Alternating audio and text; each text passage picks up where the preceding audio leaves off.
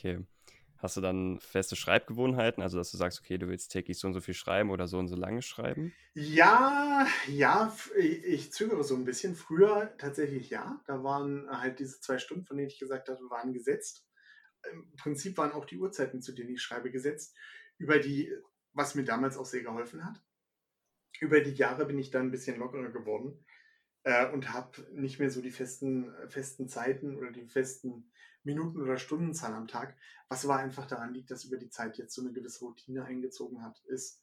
Und ähm, ich dann nicht mehr so diese Probleme hatte, die ich als angehender Autor hatte.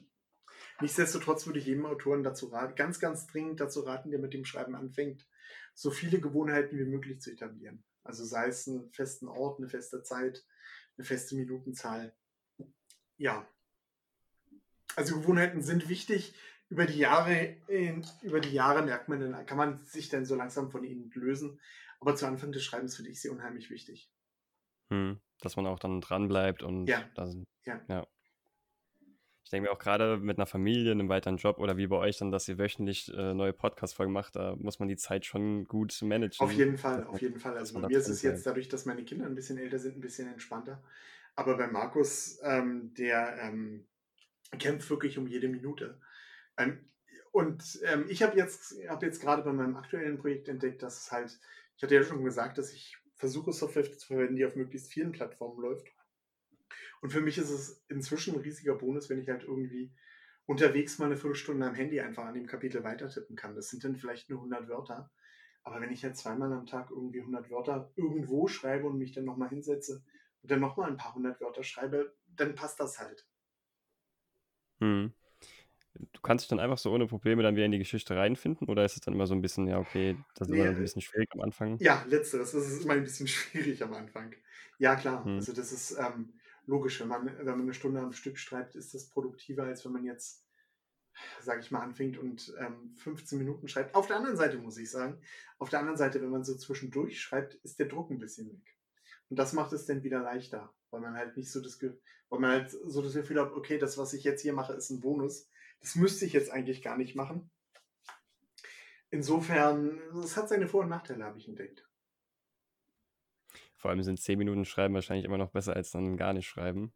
Ganz also. genau so ist es, ja. Ganz genau so ist es. Ich meine, wenn ich jetzt, ja, klar, ich hatte vorhin gesagt, dass ich, dass ich Autoren kenne, die halt 20.000 Wörter am Tag schreiben, was das bedeutet, dass ein ordentliches Romanprojekt in einer Woche fertig wäre, der erste Entwurf. Oh Gott, wenn ich mir das vorstelle, schrecklich, äh, das, wie gesagt, das würde ich gerne können. Hm. Auf der anderen Seite, wenn ich jetzt jeden Tag, wenn ich jetzt jeden Tag meine 1000 Wörter schreibe oder meine 500 Wörter, dann habe ich in einem Jahr halt auch was geschafft. Und ähm, das ist mehr als die meisten schaffen. Also insofern, Kleinvieh macht da auch Mist. Und gerade wenn ich angehender Autor bin, würde ich mich auch nicht so an den Wörtern hochziehen, sondern eher so an der Zeit. Das war für mich halt auch nicht die Prämisse, okay, du versuchst 500 Wörter am Tag zu schaffen oder 1000, sondern die Prämisse war, du hast jetzt hier deine zwei Stunden, die kannst du dir nehmen. Und in den Stunden machst du halt irgendwas für Schreiben, völlig egal was. Und wenn du nur am Tisch sitzt und in die Gegend starrst, wenn du die zwei Stunden geschafft hast, dann hast du dein Schreibpensum für heute geschafft. Hm. Also auf der einen, ich denke, das ist, äh, das ist was für, oder etwas, was für viele Autoren, wenn sie mit dem Schreiben beginnen, wichtig ist. Auf der einen Seite ähm, schon sich irgendwelche Ziele zu setzen, auf der anderen Seite so vernünftige Ziele zu setzen, dass man nicht daran verzweifelt ähm, oder blockiert, wenn man sie dann halt mal nicht schafft. Ne? Ja, eben gerade wenn man dann sich äh, Wörter zum Beispiel als Ziel setzen, die dann an einem Tag nicht schafft, weil man hat ja auch Ganz immer genau. mal die und die Tage. Ja. Ich glaube, dann ja. ist man auch schnell dann so ein bisschen frustriert ja. und ja, eher kontraproduktiv. Ganz genau. Ähm, wie gehst du mit Schreibblockaden um oder fehlender Motivation oder gibt es das bei dir nicht? oh Gott, gibt es das bei mir nicht? Ja, das ist was, was ich mit Markus habe. Immer wenn ich mich mit ihm über Schreibblockaden äh, unterhalte, schaut er bloß irgendwie, schaut er bloß seltsam rein und weiß nicht, wovon ich spreche. Doch ja, also gerade in den, meinen ersten Jahren hatte ich damit massiv zu kämpfen. Also ich habe ja schon gesagt, dass ich ein ziemlich organisierter Typ bin. Und das mhm. ist aber auch, aber auch von einem riesigen Nachteil, wenn man, wenn man seinen ersten Entwurf schreibt weil ich dazu tendiere, mich dann wirklich an einzelnen Wörtern aufzuhängen.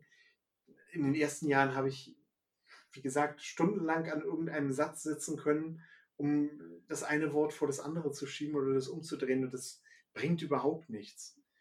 Ähm, und sich davon so ein bisschen zu lösen und wirklich nach vorne zu schreiben, äh, Das äh, war für mich ein großer Schritt.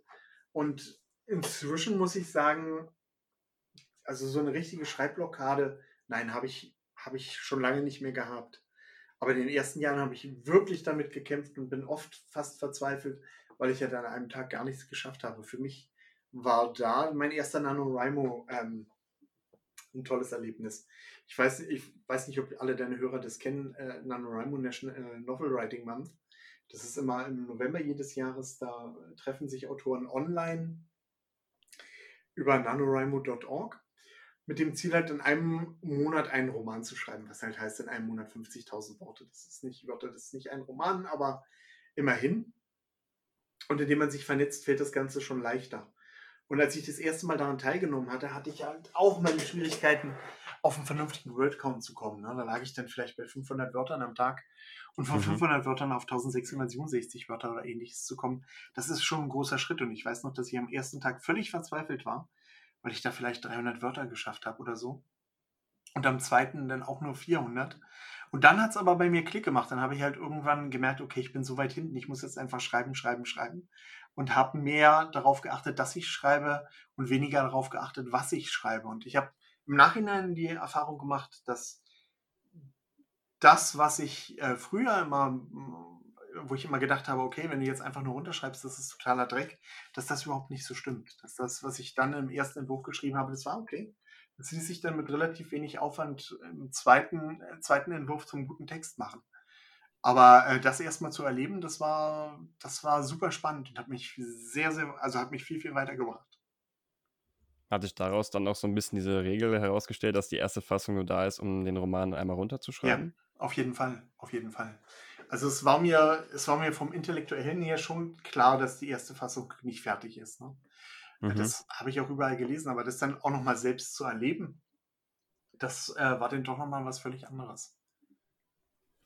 Was meinst du dann, wie viel ungefähr vom, von der ersten Fassung dann im Endbuch landet so? Oder ist es dann so gefühlt, okay, du hast wirklich zwei Romane am Ende dann geschrieben? Die Hälfte ungefähr. Also es ist sicherlich so, dass ich äh, jeden Satz oder jeden zweiten Satz dann nochmal irgendwie umstelle dann halt mhm. in weiteren Entwürfen und dann vielleicht auch nochmal ein Kapitel dazu schreibe oder ein Kapitel lösche.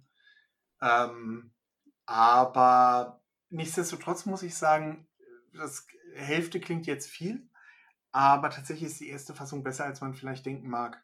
Ich hatte vor ein ähm, paar Jahren, bin ich meine alten Unterlagen durchgegangen von Projekten, die ich nicht weiter verfolgt hatte oder die ich im NaNoWriMo geschrieben habe und dann nicht weitergemacht habe.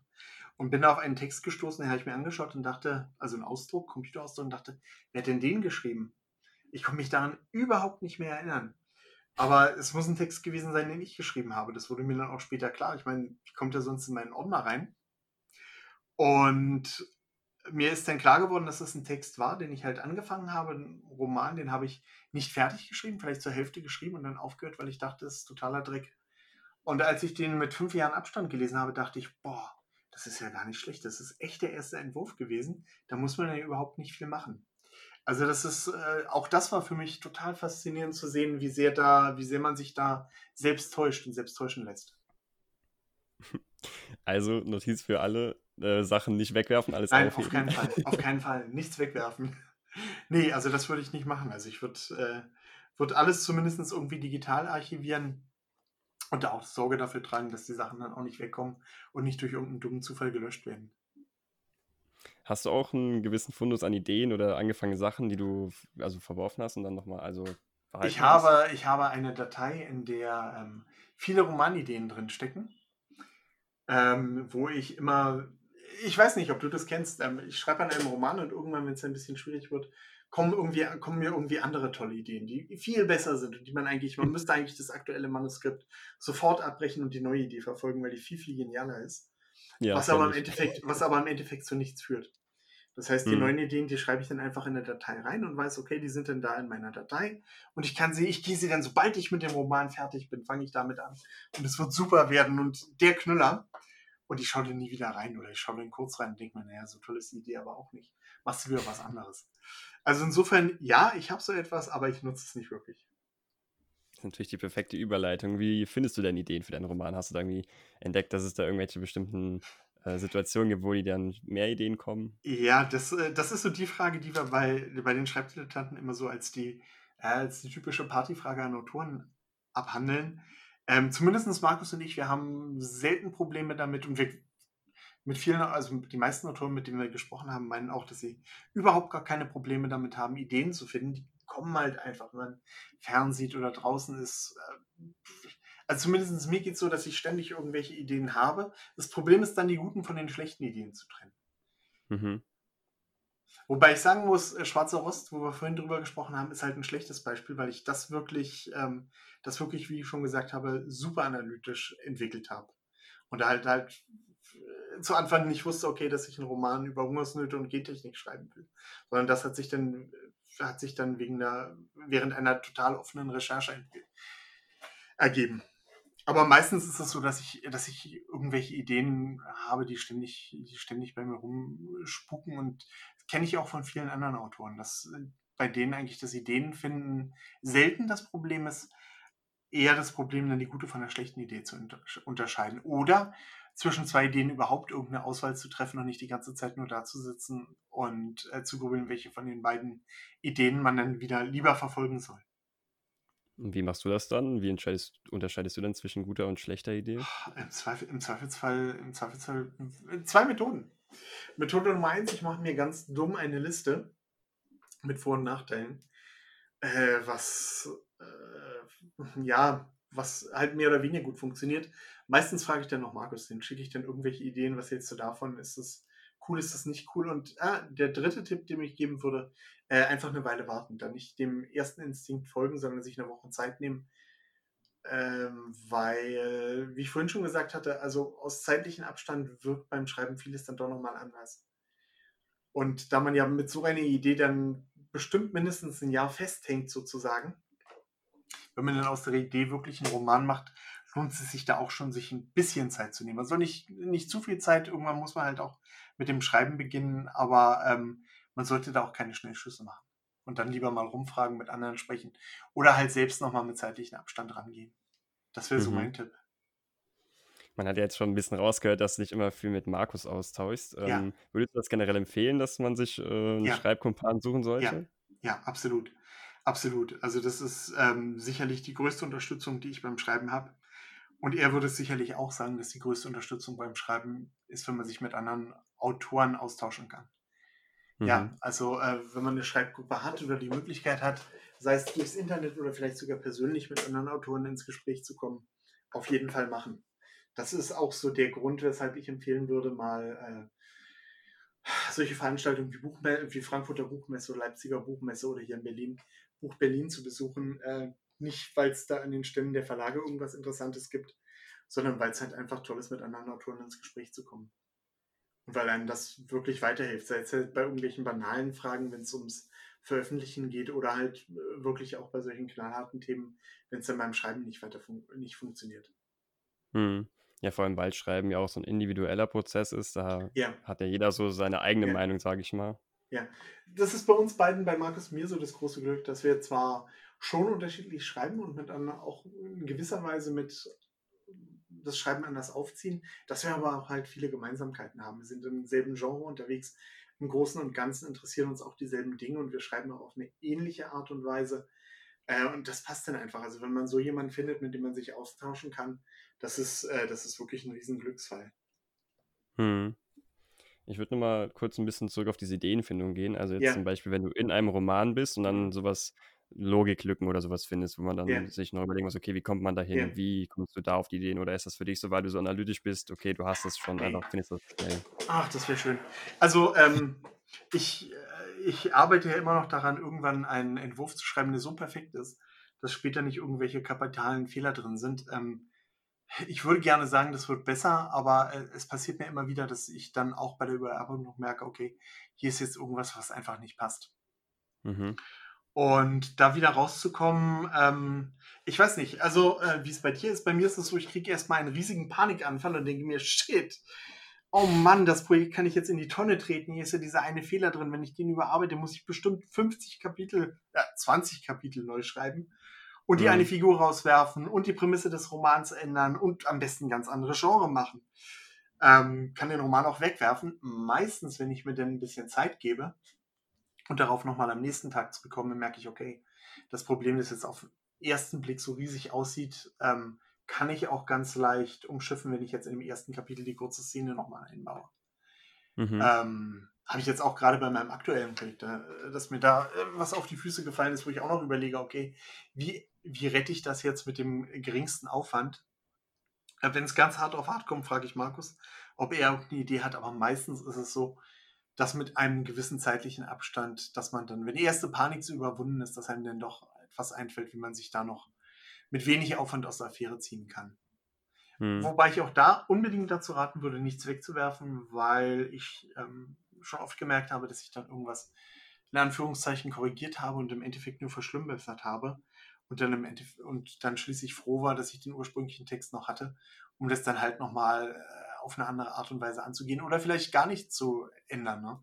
Es ist ja auch oft so, dass man jetzt nicht solche ähm, großen Logikfehler hat, sondern dass man einfach den Eindruck hat, okay, das Kapitel hier funktioniert nicht, die eine Szene, die ist nicht spannend genug, sondern schreibt man und schreibt man. Und zumindest mir geht es dann so, dass ich dann im Endeffekt feststelle, nee, das, was du zuerst gemacht hast, das war schon gut. Also so diese Zweifel ist etwas, ähm, was zumindest ich als Autor immer wieder erlebe, wo ich dann aber merke, dass wenn man sich dann ein bisschen, bisschen Zeit lässt und ähm, sich nicht von Panik übermannen lässt, dass dann das meiste gar nicht so schlimm ist, wie es erst aussieht. Mhm. Ja, ich habe auch gerade so ein bisschen drüber nachgedacht, so wenn man dann so 'n so 'ne Logiklücke findet und dann man so überlegt, okay, man muss jetzt da vielleicht ein paar Ja. Kapitel rausschmeißen. Das ist ja dann schon Ja. frustrierend, die ganze Arbeit dann, sage ich mal, Die wegzuwerfen. absolute Aber dann halt aber ich finde eigentlich 'n Ansatz gut, dass man dann sagt: „Nein, also nicht einfach die die Entfernen-Taste drücken, sondern das irgendwo aufheben.“ Ja, auf jeden Fall. Und ja, das finde ich eigentlich ziemlich Also ich habe also bei mir ist es auch so, mit der Software, mit der ich arbeite, dass ich jede Version meines Romans äh, vorzulegen habe. Also zweite, dritte, vierte, fünfte, sechste, siebte Version sind alle da, sind alle säuberlich getrennt, mhm. sodass ich da auch immer wieder zurückgehen könnte. Ich würde noch gerne ein bisschen mehr auf das ja. Thema Self-Publishing eingehen, weil ja, ziemlich viele Autoren hier auch schon ja. Self-Publisher waren und da vielleicht ein paar Tipps mitnehmen können. Wie sahen bei dir da so die Anfänge aus? Wo hast du dann, wie hast du angefangen im Self-Publishing? Äh, jetzt muss ich mal ganz kurz überlegen. Ja, mein erster, meine ersten Romane, meine Julia Wagner-Romane, äh, die sind damals bei Ulstein Midnight erschienen. Das ist so der E-Book-Arm von Ulstein. Die haben, äh, meine Romane sind damals so in der ersten, in der ersten Reihe von Autoren rausgekommen, also gerade als sie das Projekt gestartet hatten. Und äh, nach ein paar Jahren habe ich dann, nach zwei Jahren habe ich dann die Rechte an den Romanen, oder hatte ich die Möglichkeit, die Rechte an den Romanen zurückzubekommen. Und ich kannte eine ganze Menge Autoren, die im Self-Publishing unterwegs waren. Mhm. Und Ulstein hat damals die Bücher auch nicht im Print äh, herausgegeben, sondern wirklich nur als E-Book. Und ich wollte mir da halt die Möglichkeit, wollte ich gerne die Möglichkeit nutzen, die Bücher auch in gedruckter Form rauszubringen und habe deswegen da mit dem Self-Publishing dann angefangen. Und ja, das hat eigentlich, war eigentlich auch einfacher, als ich es mir, als ich es mir zuerst vorgestellt hatte. Ne, also ähm, ich bin damals, ähm, habe damals die Romane einfach nur bei Amazon rausgegeben, ohne jetzt andere Plattformen zu bedienen. Und das war eigentlich popel einfach. Fand mhm. ich. Und in Bezug jetzt dafür dann Werbung zu machen oder wie man das ja. so ein bisschen publiziert? Ähm, ja, das mit der Werbung machen. Ähm, zum einen haben wir natürlich in gewisser Weise das Glück gehabt, dass wir durch unsere Internetplattform, durch die Schreibdilettanten halt eine gewisse Öffentlichkeit hatten. Ähm, das hat das Ganze für uns schon einfacher gemacht. Und ja, man muss da schon ein bisschen internetaffin sein. Also soziale Medien gehören, gehören dazu. Äh, inzwischen gehören bestimmt solche Plattformen wie XDME oder äh, Lesenet, glaube ich, ist es und andere, ähm, auf denen man halt, über die man halt Werbung schalten kann. Äh, es sind halt auch etwas von vielen, was von vielen Autoren genutzt wird, was ich auch nutze. Da muss man sich einfach, muss man sich, da muss man wirklich schon ein bisschen Arbeit rein investieren, wenn man Self-Publisher ist und gucken, okay, was sind da jetzt äh, zurzeit die Wege, über die ich, über die ich, ähm, über die ich Bekanntheit für meinen Roman erlangen kann. Also das ist sicherlich ein großes Hindernis. Also äh, ich denke mal, dass 99% aller Autoren, die den Weg da über das Self-Publishing gehen, ähm, damit auch die größten Schwierigkeiten haben. Und das ist auch etwas, wo sich der Erfolg, finde ich, schlecht planen lässt. Mhm. Also klar kann man, klar gibt es da ähm, Methoden und Wege, die, die besser oder die, die empfohlen werden, die einem besser erscheinen als andere, aber wie denn der Roman im Endeffekt ankommt, ähm, ja, also das ist, sich da eine Fanbase aufzubauen und da den, das richtige Spiel zu haben, den richtigen Weg zu finden, das ist sicherlich nicht einfach. Was waren Aber da bei dir so Schritte? Hm? Ja, ja, sag. Aber auf der anderen Seite den Weg über Agenturen und Verlage zu gehen, ist halt auch nicht, ist halt auch nicht einfach. Und man darf sich da auch keine Illusionen hingeben. Wenn man als Autor beim Verlag nicht in der ersten Reihe steht, nach dem, was ich höre, ähm, ist das dann auch nicht so einfach. Und nach meinen Erfahrungen ähm, sind an, in Verlagen alles Menschen, die sich für Bücher einsetzen, die Bücher lieben, aber äh, die dann halt auch, ähm, die dann halt auch unterscheiden müssen, okay, gebe ich jetzt für den Autor A oder für den Autor B das Werbebudget aus. Und dann sind es halt oft die anderen Autoren, die halt, die halt schon etabliert sind und in den Bestsellerlisten oben stehen. Mhm. Was waren dann für dich so Schritte, die dich im ähm, Self-Publishing weitergebracht haben oder Ressourcen, wo du dann dir Wissen angeeignet hast? Ah, also, man kommt an der Self-Publisher-Bibel von Matthias Matting sicher nicht vorbei. Wenn man, äh, wenn man sich die Website zu Gemüte führt, findet man eigentlich alle Fragen beantwortet, äh, die sich um das Self-Publishing nur äh, herumstellen können. Ne? Also, im Prinzip ist es die eine, also wenn man, wenn man die Seite kennt, wenn man auf die Seite geht, findet man eigentlich alle Fragen beantwortet. Was dann noch hilft, ist natürlich mit anderen Autoren zu sprechen, die äh, vielleicht in dem Genre schon unterwegs sind, die man kennt. Und da dann mhm. nochmal aus ähm, erster Hand zu erfahren, wie dann die eine oder die andere Werbemaßnahme oder die eine oder andere Veröffentlichungsstrategie äh, funktioniert hat. Aber das wären so die beiden Wege, die ich empfehlen würde. Mhm. Ähm, was macht für dich so das Self-Publishing aus? Also du hast ja schon ein bisschen gesagt, okay, mhm. im Verlag ist es auch dann immer so ein bisschen die Sache, wie bekannt du dann schon bist und ähm, was, was, was bedeutet für dich Self-Publishing? Ja, also was einem, also was einem klar sein muss als Self-Publisher, ist man Unternehmer und wenn man nicht Unternehmer sein will und dafür nicht, äh, dafür daran keine Lust hat äh, oder kein Interesse, dann bringt es auch nicht, Self-Publishing zu versuchen. Also beim Self-Publishing ist es schon so, dass mindestens ein Drittel meiner Arbeitszeit ähm, für Aktivitäten ähm, draufgeht, die halt mit dem Schreiben nichts zu tun haben. Mhm. Werbemaßnahmen, Social Media, was weiß ich, Buchsatz, ähm, hol's der Geier. Also das ist wirklich äh, Suchen von Cover-Designern und äh, alles mögliche. Also da gibt es eine Menge Aktivitäten, die halt mit dem eigentlichen Schreiben nichts zu tun haben. Eine Menge Fähigkeiten, die man sich anlernen muss. Und wenn man darauf keinen Bock hat, dann sollte man es auch nicht versuchen weil dann wird es ganz bestimmt nichts. Ähm, auf der anderen Seite ähm, bietet einem Self-Publishing natürlich alle möglichen Freiheiten. Ne? Ich kann das Cover auf mein Buch draufpacken, das ich mag. Ich kann gucken, ähm, ob ich mein Buch äh, nur als E-Book rausgeben will oder auch im Print. Ich kann die Preise bestimmen. Ich kann Werbemaßnahmen bestimmen. Ähm, das sind alles Sachen, die ich dann, wenn ich mit, beim Verlag bin, nicht, äh, die Freiheiten, die ich nicht habe.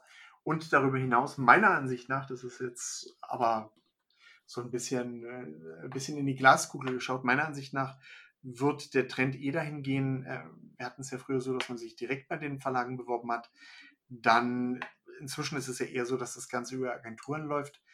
Meine mhm. Vermutung ist, dass in Zukunft äh, Verlage hauptsächlich aus ähm, Self-Publisher-Kreisen rekrutieren werden, weil sie da halt wissen, okay, wenn ich jetzt den Self-Publisher A oder B unter Vertrag nehme, dann weiß ich halt schon, äh, der hat halt eine etablierte Fanbase, der hat bewiesen, dass er schreiben kann und da habe ich halt eine gewisse Sicherheit, dass er auch bei mir im Verlag halt die Verkäufe macht. Mhm. Das ist jetzt ja. noch nicht so, aber ähm, meiner Ansicht nach wird es dahin gehen und es gibt auch Anzeichen, die darauf hindeuten. Sehr, sehr spannender Ansatz, ja. Also Self-Publishing ist auf jeden Fall ein Thema, mit dem man sich meiner Ansicht nach als Autor beschäftigen muss. Die Frage, ob es man denn macht, ist aber noch eine ganz andere. Dann jetzt nochmal generell auf, in ja. Bezug auf Self-Publishing und Romane schreiben. Was waren für dich so die größten Hürden auf dem Weg zum eigenen Buch?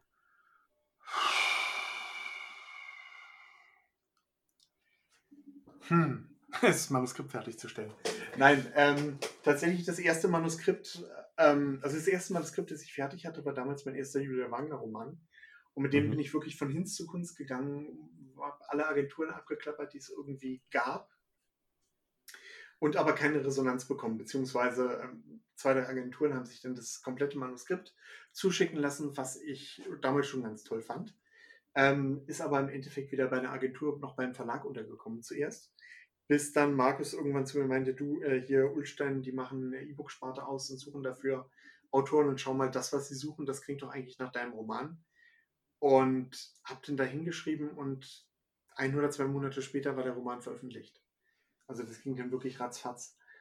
Ähm, was soll das sagen? Es soll im Endeffekt, denke ich, sagen, äh, wenn man bei der Sache bleibt und sich nicht entmutigen lässt, ähm, dann wird man auch mit größter Wahrscheinlichkeit früher oder später Erfolg haben. Also ich glaube, es hat bei mir fünf Jahre gedauert, bis mein erstes Buch, also vom, von dem Tag, wo ich angefangen habe mit dem Romanschreiben bis zur Veröffentlichung meines ersten Buches. Das ist schon ein bisschen. Und ähm, das ist aber nach allem, was ich gehört habe, auch ein realistischer Zeitrahmen. Das heißt also, wenn man sagt, okay, ich setze mich jetzt hin, in einem Jahr ist mein Buch fertig und ich bin Autor, äh, das wird nicht, wird in der Regel nicht funktionieren. Also man braucht da schon ein gehöriges Maß an Ausdauer. Wenn man das dann aber hat, dann besteht auch eine reelle Chance, dass man sein Buch auf den einen oder anderen Weg an den Mann bringt. Hm. Also quasi einfach diese Ausdauer haben ja. und diesen Marathon ja. durchzuhalten, weil ja. er sich am Ende auf dann auszahlt. Ja. Was, ich auch, was mir auch wieder eingefallen ist, was ich eben noch äh, zu dem Self-Publishing ergänzen wollte, ähm, das hatten wir auch in der letzten Podcast-Folge, und zwar, dass ähm, gerade beim ersten Buch oder wenn man dann mhm. dieses erste Buch im Self-Publishing macht, dass es dann auf jeden Fall sehr, sehr viel Aufwand ist, um sich quasi erstmal zum Beispiel dieses Cover, einen Cover-Designer zu finden oder wie ein Buchsatz funktioniert, wie eine Website, wie man eine Website erstellt, dass das quasi schon sehr, sehr ja. großer Aufwand ist. Aber wenn man das mal hat, dann hat man ja quasi diesen Aufwand beim zweiten Mal nicht mehr so extrem, sage ich mal. Richtig. Ja, das, bei mir war das halt ein bisschen, war das mit Website und so ein bisschen anders, solche es für die Schreibdilettanten hatten, hatte ich mich halt schon vorher mit WordPress und meiner eigenen Website und so beschäftigt. Insofern ist das nicht mehr angefallen. Aber ja, ja wenn man sich da einarbeitet, puh, das ist äh, eine Menge Stoff. Und auch einen guten Coverdesigner zu finden oder herauszufinden, was dann ein gutes Coverdesign ist. Ja, das sind, das, die Sachen sind alle nicht trivial. Also, wie ich schon gesagt hatte, also als Self-Publisher geht mindestens ein Drittel der Zeit für Sachen drauf, die mit dem Schreiben des eigentlichen Manuskripts oder des Buchs nichts zu tun haben. Hm. Das ist ja. dann halt, das ist dann halt die, die Zeit, die ein, ein Verlag abnehmen würde. Ne? Und die man, die man dann entsprechend bezahlt, dadurch, dass man halt beim Verlag dann nur einen geringeren Anteil von seinen Verkäufen bekriegt. Muss man sich halt überlegen, welcher Weg für einen da selbst der richtige ist. Hm. Du hast ja eben schon äh, gesagt, dass du an einem weiteren Buchprojekt äh, arbeitest. Magst du da schon ein bisschen was zu erzählen oder ist das noch top secret? Ah, das ist, das ist noch top secret. Ich denke, dass es Ende des Jahres soweit sein wird, aber es ist im Endeffekt ein größeres Projekt, das dann auch wahrscheinlich über einen längeren Zeitraum geht und ja, so irgendwie ein Thriller-Genre, aber doch total anders als alles, was ich bisher gemacht habe. Ähm, äh, noch kann ich da leider wirklich nicht mehr dazu sagen. Also hier die Message, es kommt was Großes auf uns zu. Ja, was Ungewöhnliches, ja, für das, was ich bisher gemacht habe. Ja, aber freue ich mich schon drauf. Und wenn man da jetzt gerne ähm, auf dem neuesten Stand sein will, was sind also die bevorzugten Plattformen von dir? Wo kann man dich so finden? Äh, Facebook findet man mich, man findet mich auf Instagram, also Social Media mäßig findet man mich am ehesten auf äh, Facebook. Mhm. Äh, dann natürlich meine eigene Website, äh, www.axelhollmann.com oder die Website von den Schreibdilettanten ähm, ja, das, das, sind so die, das sind so die Quellen, wo man, wo man so alles Mögliche über mich erfährt. Und dann halt auch Neuheiten ähm, erscheinen. Da, ja. Wie gesagt, die Links dazu sind natürlich in den Show Notes. Und dann würde ich jetzt gerne gegen Ende nochmal die kurze Fragerunde mit dir machen. Ja, sehr gerne. Die, die erste Frage wäre: E-Book, Buch oder Hörbuch? Was bevorzugst du? E-Book. Ah, Hörbuch, Hörbuch, Hörbuch, Entschuldigung. E-Book oder Hörbuch? Eins von beiden. Am liebsten, am liebsten, kurze Fragerunde, du kriegst jetzt leider keine kurze Antwort. Am liebsten habe ich ja diese tollen Hörbücher, die man dann an derselben Stelle als E-Book weiterlesen kann. Das ist für mich der absolut große Bringer, weil im Auto höre ich Hörbuch und wenn ich dann aber zu Hause bin, dann lese ich doch lieber im E-Book. Insofern, hm. diese Kombiprodukte sind phänomenal gut. Was war das für ein Gefühl, als du das erste Mal dein eigenes Buch in den Händen halten durftest? Es war, äh, war okay. Also, es war. War ganz nett. nee, also tatsächlich ähm, ist es jetzt nicht so, dass plötzlich überall um mich herum Champagnerflaschen explodiert sind. Oder ich jauchzend durch die Gegend gelaufen bin. Ja, es war pff, vielleicht sogar so ein bisschen so aufatmen, so pff, geschafft. Mhm. Also so eher so, okay, die Arbeit bin ich erstmal los. Jetzt beginnt das nächste Projekt, verdammt. Welches Buch liest du momentan oder hast du zuletzt gelesen? Ah, Moment, was lese ich momentan? Äh, Indomitus, das ist ein Warhammer 40k-Roman. Der übrigens bisher ziemlich schlecht ist. Ich weiß nicht, wie weit ich ihn noch lesen werde. oh je. ja, ich bin der Typ, der Romane, wenn sie ihm nicht gefallen, auch ähm, ziemlich schnell wegwirft. Also ich hm. glaube, mein Rekord sind eine halbe Seite. okay, krass. Ja, weil ich sehe das auch so, weil man, man sitzt dann so an diesem Roman und da kommt irgendwie nicht so ein Fahrt und dann denkt man so, okay, man könnte ja. in der Zeit jetzt irgendwie einen anderen Roman lesen, der irgendwie spannender wäre. Das ist der Punkt. Also, ich meine, als Autor hat man echt viel um die Ohren und meine Zeit ist mir wirklich kostbar. Und deswegen, äh, deswegen verschwende ich die auch einfach nicht an Bücher, die mir nicht gefallen. Wobei ich sagen muss, das liegt dann oft auch nicht an Büchern, sondern auch einfach daran, dass ich dann in der falschen Stimmung bin. Hm. Manchmal ist es dann so, dass ich ein Buch dann vielleicht nach zwei Jahren nochmal anfange und das ist dann das genialste Buch, das ich jemals gelesen habe, in dem Moment. Was ist für dich das Wichtigste an einer Geschichte?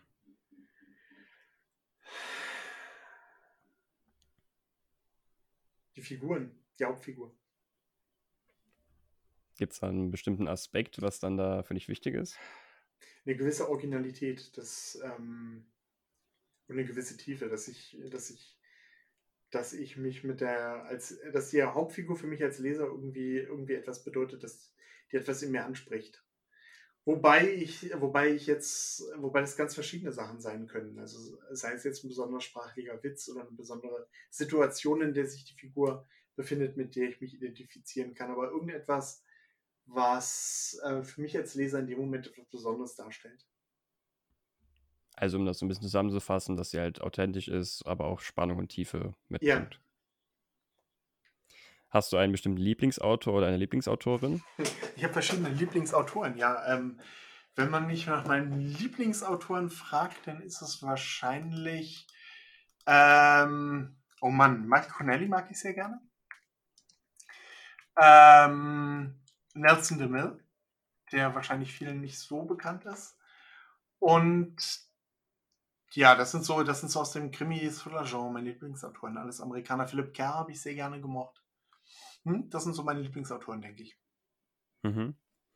Was ist äh, bisher dein Lieblingsbuch? Ha, habe ich mir gedacht, dass die Frage kommt, deswegen habe ich schnell Amazon aufgemacht. Weil ich. Moment, das ist von Nelson DeMille ähm, Upcountry. Das ist ein ähm, Thriller, der vor dem Hintergrund des Vietnamkriegs spielt. Tolles Buch. Nelson Will ist übrigens ein total fantastischer Autor, weil er hat ein paar Bücher geschrieben, die wirklich abgrundtief langweilig sind, aber halt auch meine absoluten Lieblingsbücher. Gibt es ein Buch, das dich geprägt oder maßgeblich verändert hat in deiner Denkweise? Äh, ja. Ähm, das ist von, das war Lee Childs erster Roman.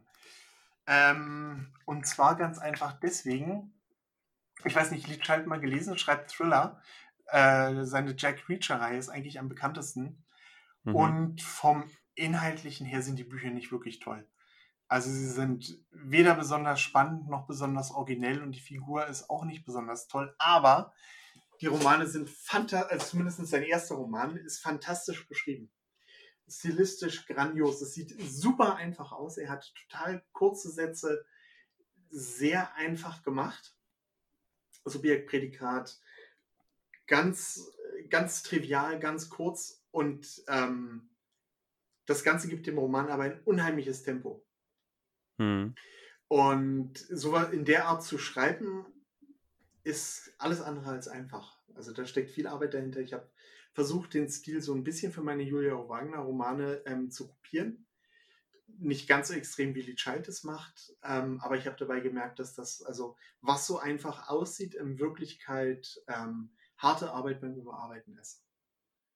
Aber, aber lohnt sich meiner Ansicht nach, wenn man es liest. Was super interessant ist, Lee Childs erster Roman ist in der ersten Person geschrieben, sein zweiter Roman in der zweiten Person. Meiner Ansicht nach, ähm, weil, also mit der ersten Person hat er halt eine bestimmte Wirkung auf den Leser. Es ist halt ein bisschen intimer, ein bisschen, äh, man ist ein bisschen mehr dann, äh, ein bisschen näher dran an dem Helden. Gleichzeitig ist das aber auch eine, äh, eine Art äh, von Roman, die nicht alle Leser mögen. Und da merkt man, dass er mit seinem zweiten Roman stilistisch und halt von der Perspektive her so ein bisschen zurückgerudert ist.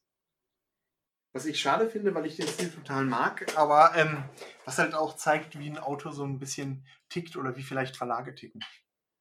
Hm. Hast du ein bestimmtes Lieblingszitat? Nein. Das, wenn ich, und wenn ich eins hätte, hätte ich es vergessen. okay, dann die letzte Frage. Was würdest du deinem jüngeren Ich für einen Ratschlag geben in Bezug auf das Schreiben? Oh. ah, ah, ganz einfach. Fang nicht mit Mittelalter-Fantasy, Horror, Cthulhu, Templerromanen an. Es lohnt sich nicht. Und wenn du ihn fertig hast, gibt es dafür keinen Markt. Ja, dann wären wir am Ende der Podcast-Folge. Lieber Axel, es hat mir sehr, sehr viel Spaß gemacht. Ja, Vielen Dank, dass auch. du zugesagt hast. Uh, vielen Dank, dass du mir die Möglichkeit gegeben hast, in deinem Podcast zu erscheinen. Das war total nett, hat mich sehr gefreut. Dann nochmal, wie gesagt, ähm, zum Schwarzen Ross und allen anderen Romanen und ähm, jegliche Social-Media-Plattform von Axel und den Schreibdilettanten sind natürlich in den Shownotes verlinkt. Und dann bleibt mir nur noch zu sagen, wenn euch diese Folge gefallen hat, dann bewertet doch gerne den Podcast und folgt ihm auf eurer Lieblings-Podcast-Plattform. Ich würde mich freuen, wenn ihr diese Folge mit euren Freunden teilen würdet. Ansonsten wünsche ich euch einen entspannten Tag, viel Erfolg beim Schreiben und wir hören uns in der nächsten Folge. Ciao.